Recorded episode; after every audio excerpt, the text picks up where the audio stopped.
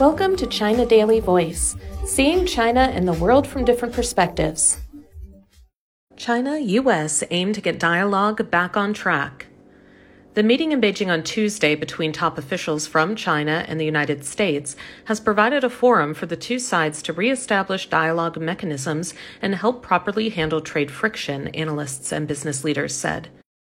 During his meeting with the U.S. Commerce Secretary Gina Raimondo, Premier Li Qiang said that economic and trade relations between China and the U.S. are mutually beneficial and win win in nature, and that China is willing to strengthen dialogue and cooperation with the U.S. in the economic and trade fields. He also called on the U.S. to work together with China to take more pragmatic actions. Vice Premier He Lifeng also met with Raimondo. The two sides had candid, pragmatic, and constructive discussions on implementing the important consensus reached at the meeting in Bali in November between the two countries' heads of state, as well as on economic and trade issues of common concern, according to Xinhua News Agency. The Chinese side expressed its concerns over measures taken by the U.S., such as tariffs imposed under Section 301 of the U.S. Trade Act of 1974, export controls against China, and investment restrictions.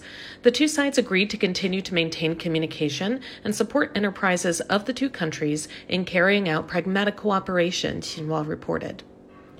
On Monday, Commerce Minister Wang Wentao met with Raimondo, and the two sides agreed on concrete steps to ensure open lines of communication between the world's two largest economies on export controls and commercial issues. Wang also called on the U.S. to deliver its commitment to not seek decoupling from China and raised serious concerns about issues such as U.S. semiconductor policies, discriminatory subsidies, and sanctions on Chinese enterprises. While upholding the principles of mutual respect, peaceful coexistence, and win win cooperation, China is willing to work with the U.S. to foster an enabling policy environment for cooperation between the two countries' business communities, Wang said. Analysts said both sides are striving to put dialogue mechanisms, which have been seriously disrupted by the U.S.'s damaging unilateral trade measures and policies towards China, back in place to help restore economic relations. The two sides agreed to maintain regular communication with the two commerce chiefs, agreeing to meet at least once a year.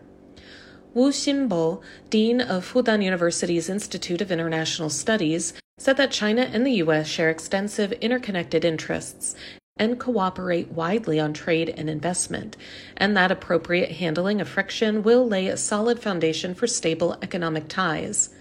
Although immediate changes like the U.S. reversing tariffs or lifting high tech investment restrictions are yet to happen as a result of the high level talks, modest yet measurable progress has been made in establishing government to government communication mechanisms, with the participation of enterprises also emphasized, Wu said. A bilateral working group involving government officials and business sector representatives to seek solutions on specific commerce issues has been set up, and it will meet twice a year at the vice ministerial level, with the first session to be hosted by the U.S. in early 2024, according to Chinese and U.S. statements. Meanwhile, the two sides have initiated an export control information exchange mechanism, which will serve as a platform for understanding their respective export control systems and improving communication. He Weiwen, senior fellow at the Center for China and Globalization, said it is a positive sign that the two countries have scheduled a series of meetings via newly established mechanisms, which will enhance the transparency of export control enforcement and facilitate normal business and trade cooperation. While such moves will shore up exchanges and reduce misunderstandings, the administration of U.S. President Joe Biden is unlikely to abandon its hard line, and Washington will probably continue to insist on hampering China's development of cutting edge technologies, including semiconductors and artificial intelligence, He Weiwen added. Moving ahead, more tangible steps from the U.S. are needed, rather than simply vowing not to decouple from China in order to better resolve conflicts and bridge differences on the economic and trade front, the senior fellow said.